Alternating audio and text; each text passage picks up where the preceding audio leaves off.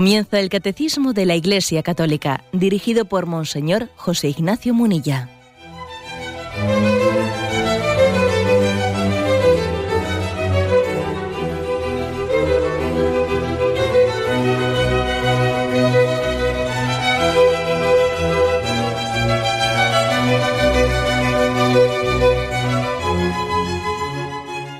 Un cordial saludo a todos los oyentes de Radio María.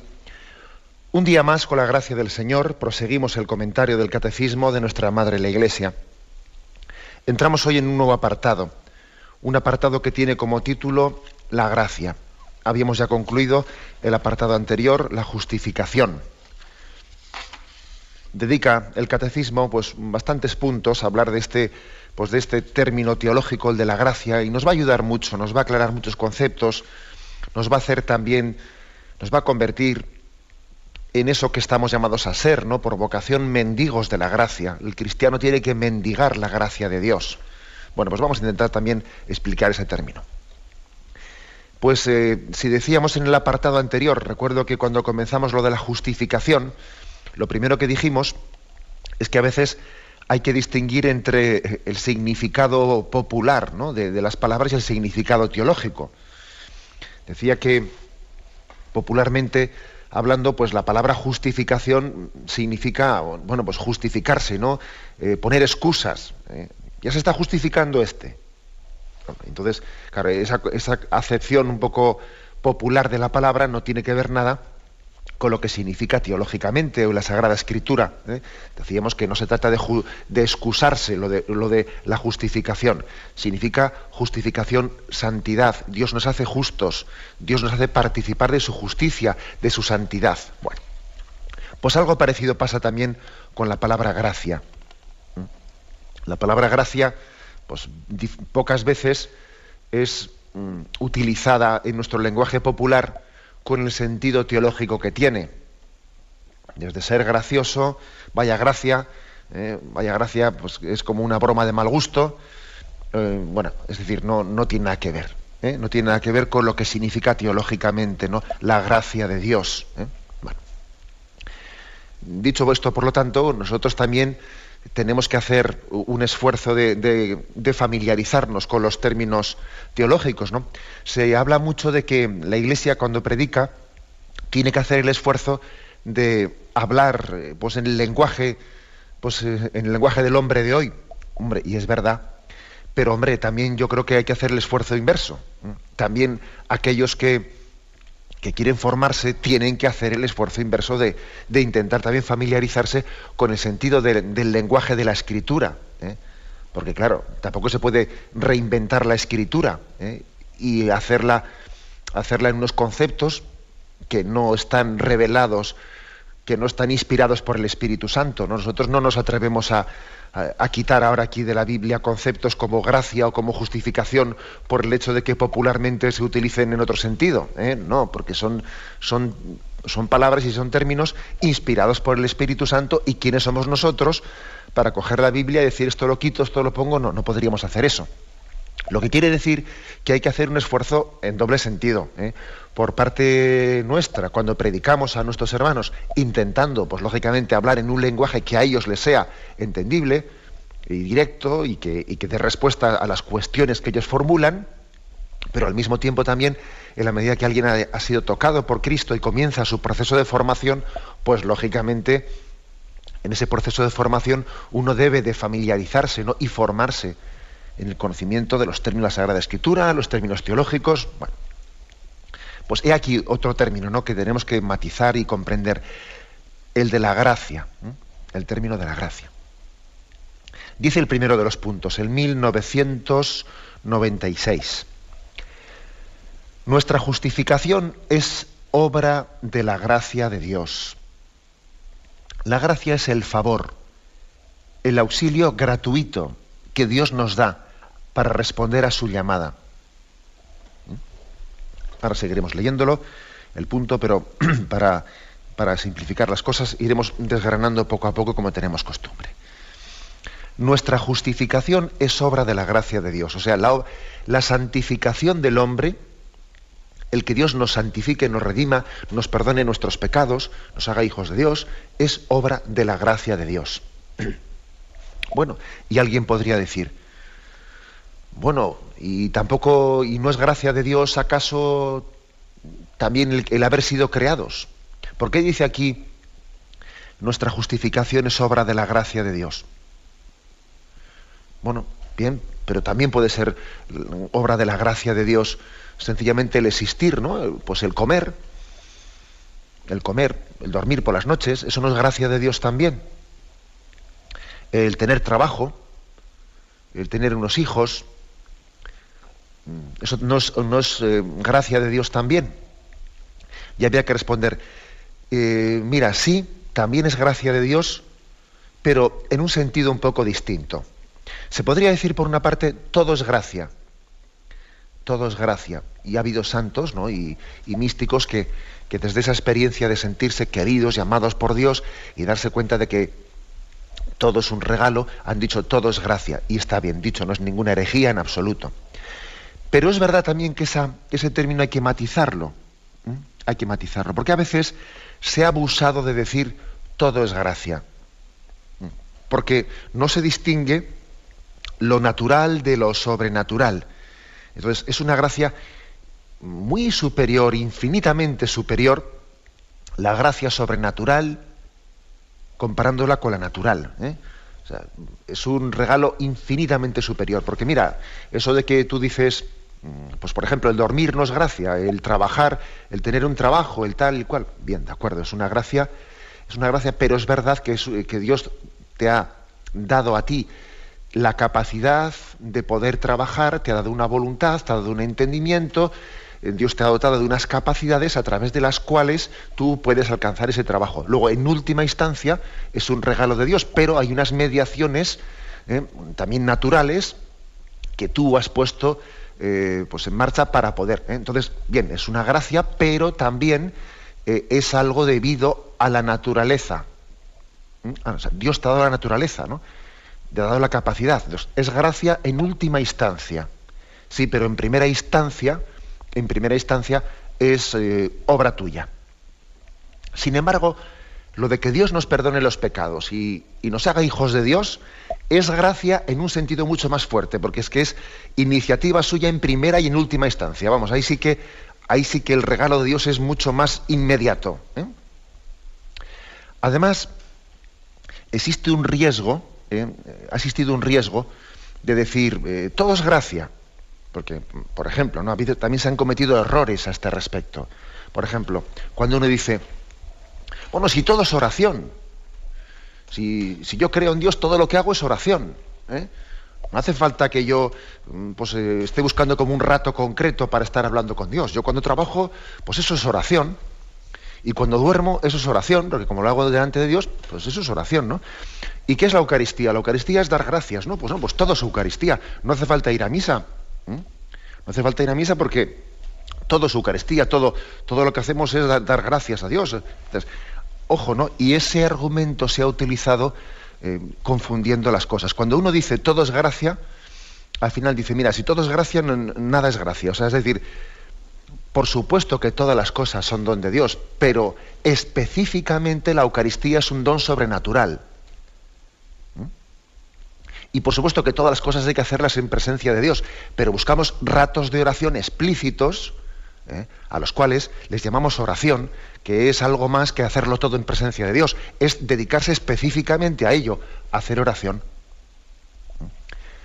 Bueno, pues mm, igual os parecerá un poco, como se dice popularmente, rizar el rizo, ¿eh? esto que estoy diciendo, porque uno de otros dirá, pues a mí nunca se me había ocurrido eh, decir eso de que ese, se podía entender mal el término de que todo es gracia, sí, pero por desgracia en este, este mundo es complicado y a veces, ha habido pues, desviaciones teológicas que esto lo han entendido mal, lo han entendido mal. O sea, se puede cometer la incorrección por no distinguir lo natural y lo sobrenatural. ¿eh?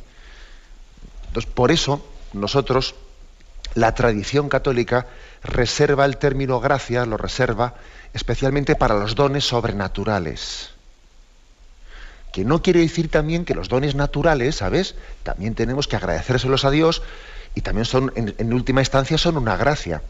¿Cómo no van a ser gracias, no? Pues eso, el trabajo que tengo también es una gracia de Dios, por supuesto, ¿eh? porque Dios me ha dado las cualidades para trabajar. Pero la tradición católica ha reservado especialmente para los dones sobrenaturales el término gracia, por, este por esto que os he dicho. ¿eh? Por distinguir, y por distinguir que, los dones sobrenaturales son infinitamente superiores a los naturales. Por eso eh, Santo Tomás de Aquino, bueno, pues en su sabiduría él entendía que hay que mm, distinguir, tenemos que distinguir pues lo que tiene dos niveles distintos, ¿no? Bueno, dicho, dicho esto, pues parece que ya hemos, hemos explicado por qué dice aquí que nuestra justificación, nuestra santificación es obra de la gracia. ¿eh? Es obra de la gracia. Bueno, sin negar que también la creación del hombre, pues también es un regalo de Dios. ¿eh? Pero especialmente lo atribuimos al perdón de los pecados. Lo, especialmente lo atribuimos al hacernos hijos de Dios como una gracia. El término gracia, ¿qué significa? Pues hombre, eh, ya os das cuenta que gracia viene de, gratuidad, es gratis, es gratis. ¿eh? O sea, sencillamente es, es el amor inmerecido, algo que supera toda tu capacidad. Gracia viene de gratis. ¿eh? O sea, es el mismo, tiene la misma raíz, ambas palabras. El amor es gratuito. Acordaros de esa parábola, que no sé si era ayer o antes de ayer, que en este programa del catecismo la comentábamos, ¿no? Aquel dueño aquel, aquel dueño de la, viña que había mandado a varios trabajadores y, claro, pues resulta que al que había mandado a última hora, habiendo trabajado únicamente una hora, le pagó lo mismo que al que había estado todo, todo el día, ¿no? Y entonces alguno decía, pero hombre, pero ¿cómo puede, cómo puede pagarle a él tanto como, como lo que se había palabrado con los que habían estado todo el día al que ha estado únicamente una hora? Pues porque Dios ama gratis. Dios ama gratuitamente. Pues ese, es el, escándalo, ¿no? Y es el escándalo del hermano mayor de la parábola del hijo pródigo, que no entiende cómo su padre puede amar tan gratuitamente a su hijo. Oye, pero mira lo que te ha hecho, mira cómo te ha fallado. Dice, bueno, pero es que, pero es que a ti te va a molestar que yo sea bueno. Es que no te das cuenta que yo amo gratuitamente, que mi amor es gratuito, que mi amor es por gracia. Entonces, el amor gratuito de Dios escandaliza. Escandalizó al hermano mayor de la parábola, escandaliza a esos otros que habían sido contratados a otras horas distintas, que habían aguantado el calor del sol y reciben también un denario, igual que el que había llegado a la última hora. Y entonces, en, el Evangelio, en el Evangelio, eh, en distintos pasajes, escandaliza la gratuidad de Dios. ¿Por qué? Porque nosotros partimos, ¿no?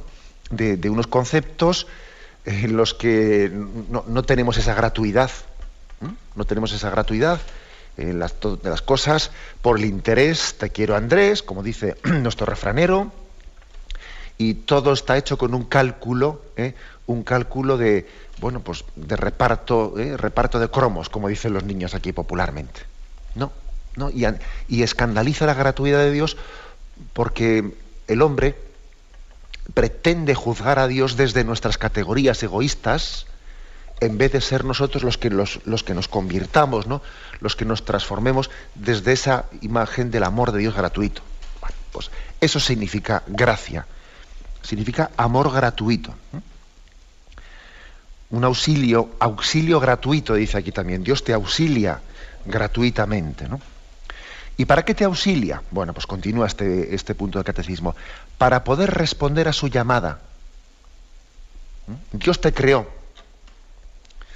Pero claro, para poder responder a su llamada, necesitas, ya es, ya es un don de Dios el que te haya creado, ¿eh? como he dicho ya antes, pero la gracia es eh, el auxilio suyo para poder responder a su llamada. ¿Mm? Para poder responder a su llamada. Por cierto, que hay una frase de San Agustín que es muy, pues muy intuitiva, ¿no? Que dice él, San Agustín es el hombre de las frases redondas, ¿no?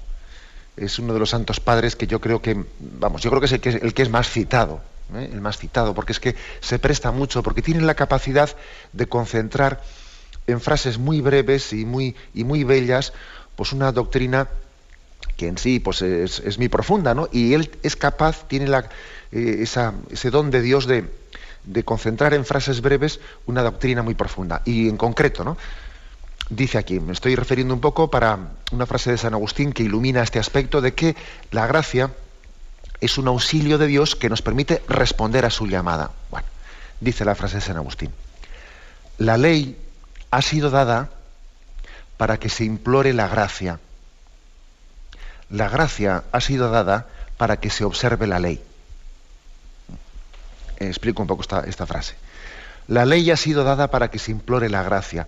En el Antiguo Testamento, cuando se dio la ley, la ley mostraba el camino, pero como ya decíamos en San Pablo, se ve la frustración de aquel que ve qué camino tiene que seguir, pero no tiene la capacidad de seguirlo. Y entonces ve que la ley le frustra. Por eso dice San Agustín, en el Antiguo Testamento se nos dio la ley para que se implore la gracia. La ley ha sido dada para que se implore la gracia, para que tengas deseo de Dios, para que suspires por Él. Y ahora la gracia ha sido dada para que se observe la ley. Ahora, llegado a la plenitud de los tiempos, llegados a Jesucristo, la gracia se nos da como la posibilidad de que esa ley, ese ideal moral, no sea, no sea solo una utopía, sino que en Cristo pueda ser una realidad. La ley ha sido dada para desear la gracia y la gracia ha sido dada para observar la ley. Bueno, eh, por esto dice aquí el catecismo, esta, esta expresión, de que la gracia nos permite poder responder a la llamada de Dios. Dios nos creó, nos ha dado una vocación. Ahora, ¿cómo respondo yo a esa llamada?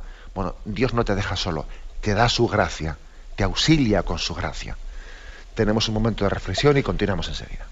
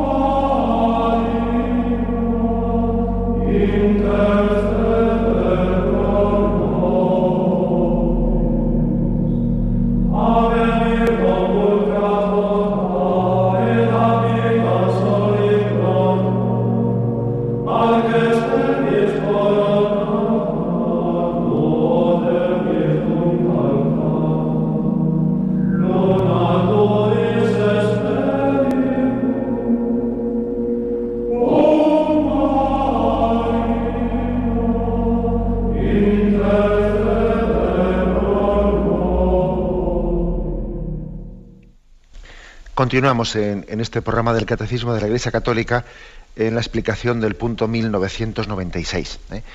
Y decíamos pues que eh, la palabra gracia especialmente la atribuimos y la apropiamos a estos, a estos dones de Dios que los dones sobrenaturales, no los que nos permiten responder a la llamada de Dios. ¿eh? Decíamos que en un sentido más genérico, más amplio, se puede decir que todo es gracia, pero la tradición de la Iglesia ha reservado la palabra gracia para los dones eh, sobrenaturales. Bueno, pues dice aquí, ¿no? Nos permite la gracia de Dios, es un auxilio suyo para responder a sus llamadas. Dice en primer lugar, para poder llegar a ser hijos de Dios. He aquí, ¿no? Pues la esencia de la gracia de Dios, para poder llegar a ser hijos de Dios. Porque bueno, por creación no somos hijos de Dios, por creación somos criaturas de Dios, que es distinto. ¿eh? Es distinto. de, ser criatura a ser hijo, vamos, hay un salto tremendo. Y se nos ofrece un texto. El Evangelio de San Juan, en el capítulo primero, dentro del prólogo, eh, versículos del 12 al 18. Dice antes, ¿no? La palabra era la luz verdadera que ilumina a todo hombre que viene a este mundo. En el mundo estaba, y el mundo fue hecha por ella, y el mundo no la conoció. Vino a su casa, y los suyos no la recibieron. Pero a todos los que la recibieron, les dio poder de hacerse hijos de Dios, a los que creen en su nombre, los cuales no nacieron de sangre ni de deseo de hombre, sino que nacieron de Dios. Y la palabra se hizo carne y puso su morada entre nosotros, y hemos contemplado su gloria, gloria que recibe del Padre como Hijo único, lleno de verdad y de gracia. Pues de su plenitud hemos recibido todos gracia por gracia, porque la ley fue dada por medio de Moisés, la gracia y la verdad nos ha llegado por Jesucristo. Eh, qué impresionante estas palabras. ¿eh? Si queréis leerlas, las podéis leer en el capítulo primero de San Juan, el prólogo del Evangelio de San Juan. Es un texto en el que se insiste mucho, se nos ha dado gracia tras gracia. ¿eh? En Jesucristo hemos recibido el ser hijos de Dios y hemos recibido gracia tras gracia. A los, que, a los que han recibido a Jesucristo, a los que han recibido la palabra hecha carne, que muchos no la recibieron, porque dice, vino a los suyos y los suyos no la recibieron. ¿Mm? Dice, pero a los que la recibieron, les dio poder para ser hijos de Dios. Entonces, permitidme una cosa. Cuando uno dice, todos son hijos de Dios, todos somos hijos de Dios, ¿es verdad esa palabra, esa, esa expresión? No, no es verdad. Queda muy bonita, muy democrática, pero no es verdad. Porque aquí dice, ¿eh? la palabra vino a los suyos y los suyos no la recibieron, pero a los que la recibieron les da poder para hacerse hijos de Dios. Luego, todos no son hijos de Dios, vamos a ser claros. ¿Eh? Estamos hablando aquí en el término, seremos todos criaturas de Dios, pero ser hijos de Dios, ser hijos de Dios supone abrirse a esa gracia, a esa gracia que nos quiere hacer hijos. Ya sé que lo que estoy diciendo suena fuerte y es eh, políticamente incorrecto, como se dice hoy en día, pero vamos, es estrictamente lo que dice aquí la palabra de Dios. ¿eh? Como veis, no me estoy inventando nada. ¿eh? La palabra se hizo carne, habitó entre nosotros, vino a su casa y los suyos no la recibieron pero a todos los que la recibieron les dio poder de hacerse hijos de Dios, a los que creen en su nombre. Y aquí, por lo tanto, un don de la gracia de Dios. El don de la gracia de Dios de, de hacernos hijos en el Hijo. Hijos en Jesucristo. Dicho de otra manera, o sea, Dios no te puede hacer hijo si tú no quieres. Si tú no quieres, Él te invita. ¿eh? Llama a la puerta de tu corazón para introducirte en su familia. Dios no te introduce en una amistad sin tu, sin tu aceptación libre. ¿eh? Por tanto, Dios llama a la puerta de nuestro corazón y la palabra, el verbo hecho carne, tiene que ser recibido. La gracia de Cristo tiene que ser libremente recibida para hacernos hijos de Dios. ¿Eh?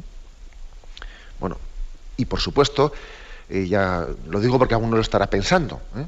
por supuesto la, Iglesia Católica afirma que también puede haber personas que no por medios sacramentales, que como el, como el bautismo, sino también no habiendo conocido a Jesucristo y no, no, habiendo, no habiendo habido quien se lo predique, quien se lo predique, sin embargo, habiendo sido una persona honesta, honesta, abierta, eh, abierta a Dios, abierta a la llamada de su conciencia, esa persona, por ese conducto extrasacramental, por la fidelidad a, la llamada de Dios en su conciencia, puede recibir también este don de ser hijo de Dios.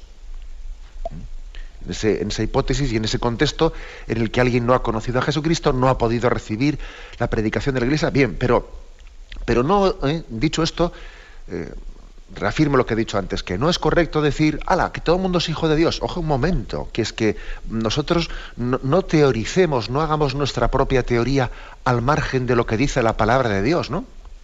Lo que yo digo y pienso tiene que nacer de la palabra de Dios. Lo que no voy a hacer yo es, a ver, los textos de la palabra de Dios que me resulten así un poco duros, venga, pues cojo ¿eh? el borragoma y venga, pim, pam. O cojo la tijera y, me corto un par de hojas de la Biblia, ¿no? Si aquí habla con claridad de que, de que vino a los suyos y los suyos no la recibieron, pero a los que la recibieron les dio poder de ser hijos de Dios. Luego, el primer efecto de la gracia, el primer efecto de la gracia es hacernos hijos de Dios, hijos en el Hijo. El segundo, dice, hijos adoptivos, aquí matiza ¿no? el, término, el, término de adopción, y se nos propone el texto Romanos 8, 14, 17. En efecto, todos los que son guiados por el Espíritu de Dios son hijos de Dios, dice, ¿eh? San Pablo a los romanos. Todos los que son guiados por el Espíritu de Dios son hijos de Dios. Pues no recibisteis un espíritu de esclavos para recaer en el temor. Antes bien, recibisteis un espíritu de hijos adoptivos que nos hace exclamar, Abba, Padre. El espíritu mismo se une a nuestro espíritu para dar testimonio de que somos hijos de Dios. Si somos hijos, también herederos, herederos de Dios y coherederos de Cristo, ya que sufrimos con Él para ser también con Él glorificados. aquí se insiste mucho en el término hijos adoptivos, hijos adoptivos. Quizás la palabra hijos adoptivos podría, ¿eh? podría parecer que es hijos pero un poquito menos. No, no hay que entenderla así.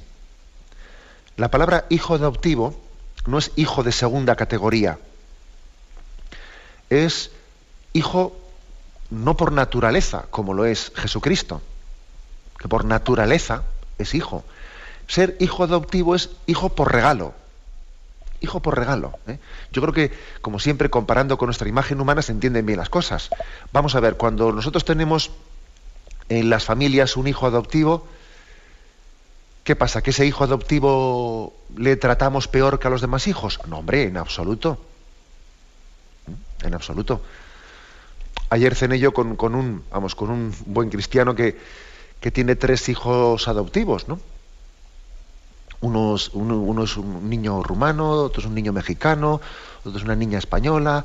Bueno, y entonces, ¿qué pasa? ¿Que a esos hijos adoptivos les trata, digamos, en, un, en, un, nivel inferior? No, no, en absoluto. Les trata, vamos, con un cariño totalmente igual que si fuesen hijos naturales suyos, ¿no? Por lo tanto, nosotros cuando, cuando decimos somos hijos adoptivos, no estamos diciendo hijos de segunda. ¿eh? O sea, como que Dios nos quiere menos. No. Somos hijos por regalo, o sea, no nos correspondía por naturaleza no nos correspondía por naturaleza y Él nos ha adoptado como hijos. Nos ha sentado a la misma mesa a la que se sienta su Hijo natural, que es Jesucristo, el Verbo, hecho carne. Eso significa hijos adoptivos, ¿no? Que nos ha hecho herederos, coherederos. Nos ha hecho coherederos con Jesucristo y eso es impresionante. No sé si os acordáis ese ejemplo que puse el otro día de, bueno, pues que recuerdo pues intentando eh, ver, ver, esta significación teológica de lo que es ser hijos adoptivos, os puse el ejemplo de que una persona puede trabajar en una fábrica pues de dos maneras distintas, ¿no? Una es sencillamente entra en una fábrica sin conocer siquiera al jefe, pues una empresa, una ITT de esas que, eh, pues que, que, nos hacen tantas faenas, nos, y nos quitan medio sueldo, allí nos lleva y estamos trabajando sin conocer al jefe y ponía el ejemplo que distinto es entrar en una empresa, si de, repente te llama personalmente el dueño de la empresa, él te llama a su servicio a ser colaborador suyo, y no únicamente eso, sino que te introduce en su familia, acaba siendo su yerno, porque resulta que finalmente su hija es tu esposa, y encima te hace heredero de su empresa, ¿no? Bueno, pues ese, ese, ese ejemplo sirva para entender lo que es ser hijos por adopción. Dios nos ha hecho, nos ha introducido en la misma intimidad que tiene con su Hijo Jesucristo. Sigue adelante, dice, estamos diciendo que, digamos, qué dones nos da el auxilio de la gracia. ¿eh? ¿A qué nos llama la gracia? La gracia de Dios. Nos hace partícipes de la naturaleza divina. Y aquí se nos dice el texto, segunda Pedro capítulo primero, versículos del 3 al 4. Y dice, pues su divino poder nos ha concedido cuanto se refiere a la vida y a la piedad, mediante el conocimiento perfecto del que nos ha llamado por su propia gloria y virtud, por medio de las cuales nos han sido concedidas las preciosas y sublimes promesas, para que por ellas os hicierais partícipes de la naturaleza divina, huyendo de la corrupción que hay en el mundo por la concupiscencia. O sea, por gracia de Dios hemos sido divinizados. El hombre se diviniza al hacerse hijo de Dios. Se diviniza. No sé si recordáis también una, bueno, pues una, pequeña reflexión que compartí con vosotros, que era la siguiente, ¿no? El que ama las, eh, el que ama las cosas se cosifica, el que ama a las personas se personaliza, el que ama a Dios se diviniza. O sea, el amor a Dios, el abrirse a la gracia de Dios, nos diviniza. ¿Eh? Sin embargo, cuando uno ama las cosas, se cosifica. Y cuando uno no ama nada, y es un pasota, ¿no? Cuando uno no ama nada, se nulifica, vuelve a la nada. O sea, él mismo tiene un vacío interior total porque no ama nada, ¿no? El que ama las cosas es un materialista, se cosifica, pero el que ama a Dios se diviniza. Porque en el fondo nosotros nos hacemos semejantes a quien amamos. Pasa algo así como en el matrimonio que no son dos sino una sola carne, porque amándose mutuamente se asemejan el uno al otro, ¿no? Pues lo mismo pasa aquí con Dios, con nuestro amor a Dios. El hombre es divinizado por, por su gracia, es divinizado. Y por último, ¿no?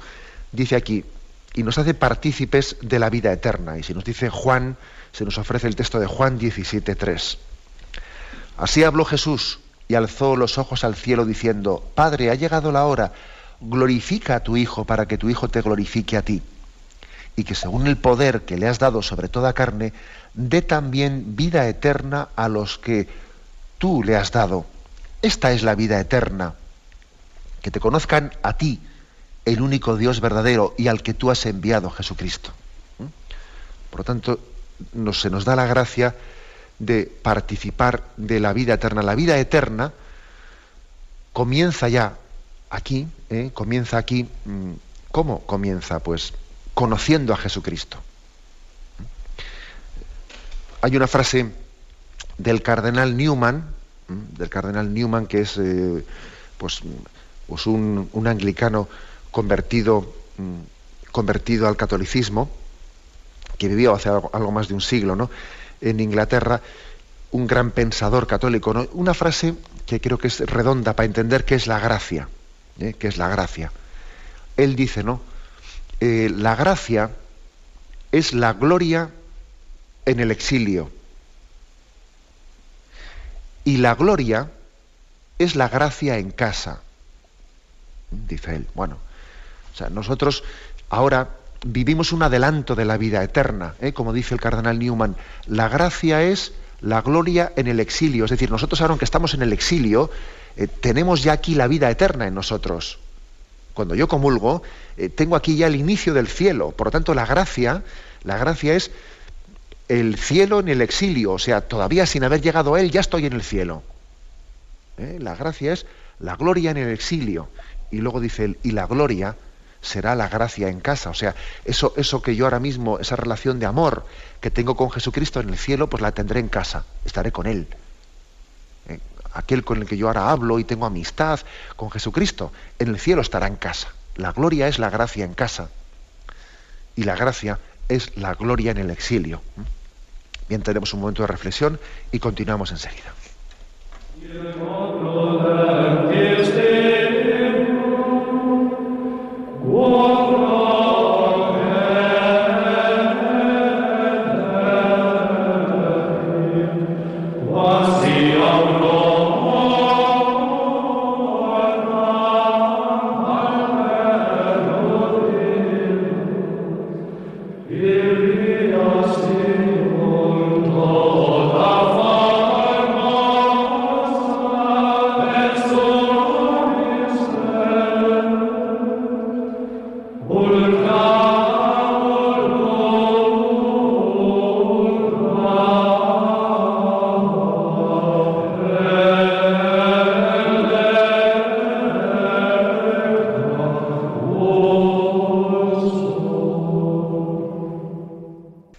Continuamos en esta edición del Catecismo de la Iglesia Católica explicando, eh, estamos explicando los primeros puntos del apartado en el que se explica el concepto de la gracia. ¿Qué es la gracia? Eh, en el punto 1997 dice, la gracia es una participación en la vida divina, eh, una participación en la vida divina. Nos introduce en la intimidad de la vida trinitaria. Bueno, pues yo diría, si me permitís, una explicación a este respecto. A veces tenemos, mm, tenemos el riesgo de entender el término gracia un poco en plan cosificado. ¿eh? Por ejemplo, a ver si Dios me envía su gracia. Y entonces uno está pensando en que le va a mandar una cosa. ¿eh? No sé, envíanos Señor tu gracia y parece que va a caer un ladrillo del cielo y te va a pegar en la cabeza, ¿no? O sea, no podemos imaginar la palabra gracia como una cosa que Dios te envía. Hay personas también que tienden a entender la gracia como si fuese una especie de una energía, que Dios me manda una energía. Eh, esto es muy propio de, eh, pues de este influjo que está teniendo nosotros la New Age, pues esta, pues especie de religiosidades falseadas orientalistas, como si eh, los dones de Dios fuesen una energía que Dios te envía. Pero qué energía, hombre. Los dones de Dios no son energías o vibraciones o, o cosas raras de esas. ¿no? no podemos entender el término gracia de Dios, sino la amistad de Dios, el amor de Dios. O sea, la gracia no es algo que Dios te da. La gracia es Dios mismo que se te da, que es distinto. ¿eh? No entendamos pues una energía, una cosa rara de esas. ¿eh? No, no, es Dios mismo el que se te da. En su cercanía, caminando junto a ti. Por eso tú cuando dices, Señor, envíame tu gracia, en el fondo lo que le estás diciendo es, Señor, permanece junto a mí, estate junto a mí. Es como decirle, Señor, permíteme que yo esté junto a ti, eh, que no me separe de ti. O sea, es la amistad de Dios la que estamos pidiendo. ¿eh? Es la amistad de Dios. Eso dice aquí, no, la gracia es una participación en la vida divina, en su amistad. Es participar de la intimidad con Él. ¿eh? No cosifiquemos, ¿eh? no cosifiquemos el concepto de gracia. No pensemos que es una cosa. ¿eh? No, no es ninguna cosa. Es, es, estar cerca de Dios. Es que Él te acompañe, que Él vaya junto a ti. Insiste aquí mucho, ¿no? Es participar en la vida divina, nos introduce la intimidad trinitaria. Bueno, pues mm, es decir, nosotros somos imagen de Dios. Bueno, pues esa imagen ha sido formada en la creación, ha sido deformada por el pecado, ha sido reformada por la gracia y será consumada en el cielo. ¿Eh? Y aquí, por lo tanto, eh, pues mm, todo este proceso que llevamos en nuestra vida, ¿no? Somos, estamos llamados a ser icono de Dios, ¿no? El icono de Dios, como un espejo de Dios. Bueno, esa imagen se eh, fue formada en la creación, deformada por el pecado, reformada por la justificación, por la redención de Jesucristo y será consumada en el cielo. Y este sería un buen resumen ¿eh? De lo que hoy hemos dicho, porque al fin y al cabo eh, estamos llamados a, a, participar de esa, de esa naturaleza divina, a participar de esa intimidad con Dios. Y si fuimos formados a imagen de Dios y luego deformados y luego reformados en Cristo, esa imagen será consumada eh, en el cielo. Por eso termina diciendo este, este punto, ¿no? La gracia es una participación en la vida de Dios. Nos introduce la intimidad de la vida trinitaria. Por el bautismo el cristiano participa de la gracia de Cristo, cabeza de su cuerpo. Como hijo adoptivo puede ahora llamar Padre a Dios en la unión con el Hijo único. Recibe la vida del Espíritu que le infunde la caridad y que forma la Iglesia. Insisto en lo que he dicho antes, ¿no? O sea, que no, no pensemos, no pensemos en la gracia en un, pues en un concepto, en un concepto mm, cosificado. No, que la gracia lo que nos está hablando es de que estamos introducidos en Dios. Entonces es vivir es vivir en esta vida desde esa intimidad con Dios. La gracia es afrontar las cosas de esta vida desde esa intimidad con Dios. Cuando uno dice, Dios me ha dado la gracia para poder afrontar esa situación, ¿Qué quiere decir? Que te ha enviado ahí unas vibraciones, te ha enviado unas energías. No, lo que quiere decir es que Dios te ha dado, tú has podido, o sea, te ha dado la gracia para que tú estés sintiéndote muy unido a Dios, sintiéndote muy unido a Él, has podido afrontar esa situación, porque te has, dado, te has dejado acompañar por Él. Has dejado que Él, te has abierto a que Él eh, pues, eh, lo sientas muy cercano y entonces has, acometido pues, una, una, obra que con tus solas fuerzas, yendo solo, no hubiese sido capaz de, de afrontar. Luego, eh, cuando uno dice, Dios me ha dado la gracia de afrontar esa situación, es, me ha dejado acompañar de Él he ido en su nombre, ¿eh? no me he soltado de su, mano, he tenido intimidad con él, ¿no? Y por eso eso me ha dado pues, una, fortaleza increíble para afrontar las cosas. ¿no? Y ahí, por lo tanto, ¿no? el, auténtico eh, concepto de, gracia. Bueno, pues este es, este es eh, ser el resumen del programa de hoy. Decíamos al principio que la vocación del hombre es ser mendigo de la gracia. mendigo de la gracia. Y esto es, lo básico, ¿no? Quizás uno de los, de los auténticos dramas, eh, dramas del hombre de hoy, es el que no es consciente de la necesidad de la gracia. El hombre soberbio es aquel que pretende construir su felicidad ¿eh? sin la gracia de Dios. Eh, pretende pues, que él pueda autorrealizarse. Y nosotros somos mendigos de la gracia. Sabemos que el hombre, el hombre tiene un deseo de felicidad de infinito que solamente por gracia de Dios va a ser colmado. Ese deseo de infinito que tiene, pues solamente la intimidad con Dios, que es gratuita, ¿eh? lo va a poder saciar. Por eso nosotros somos y nos presentamos ¿no? delante de Dios y no nos da vergüenza ninguna, ¿no? Y eso nos dignifica. Porque qué grande es el hombre que solamente Dios le puede saciar. Alguno pretende como ridiculizar al hombre porque sea mendigo de la gracia. ¿Qué pasa? Que por él mismo no puede ser, no puede ser feliz, tiene que estar pidiéndoselo a Dios. Y yo digo, qué grande será el hombre para que únicamente Dios puede hacerle feliz. Luego no nos avergoncemos de ser mendigos de la gracia, porque eso nos dignifica más, ¿eh? nos dignifica mucho más. Me despido con la bendición de Dios Todopoderoso, Padre, Hijo y Espíritu Santo descienda sobre vosotros. Alabado sea Jesucristo.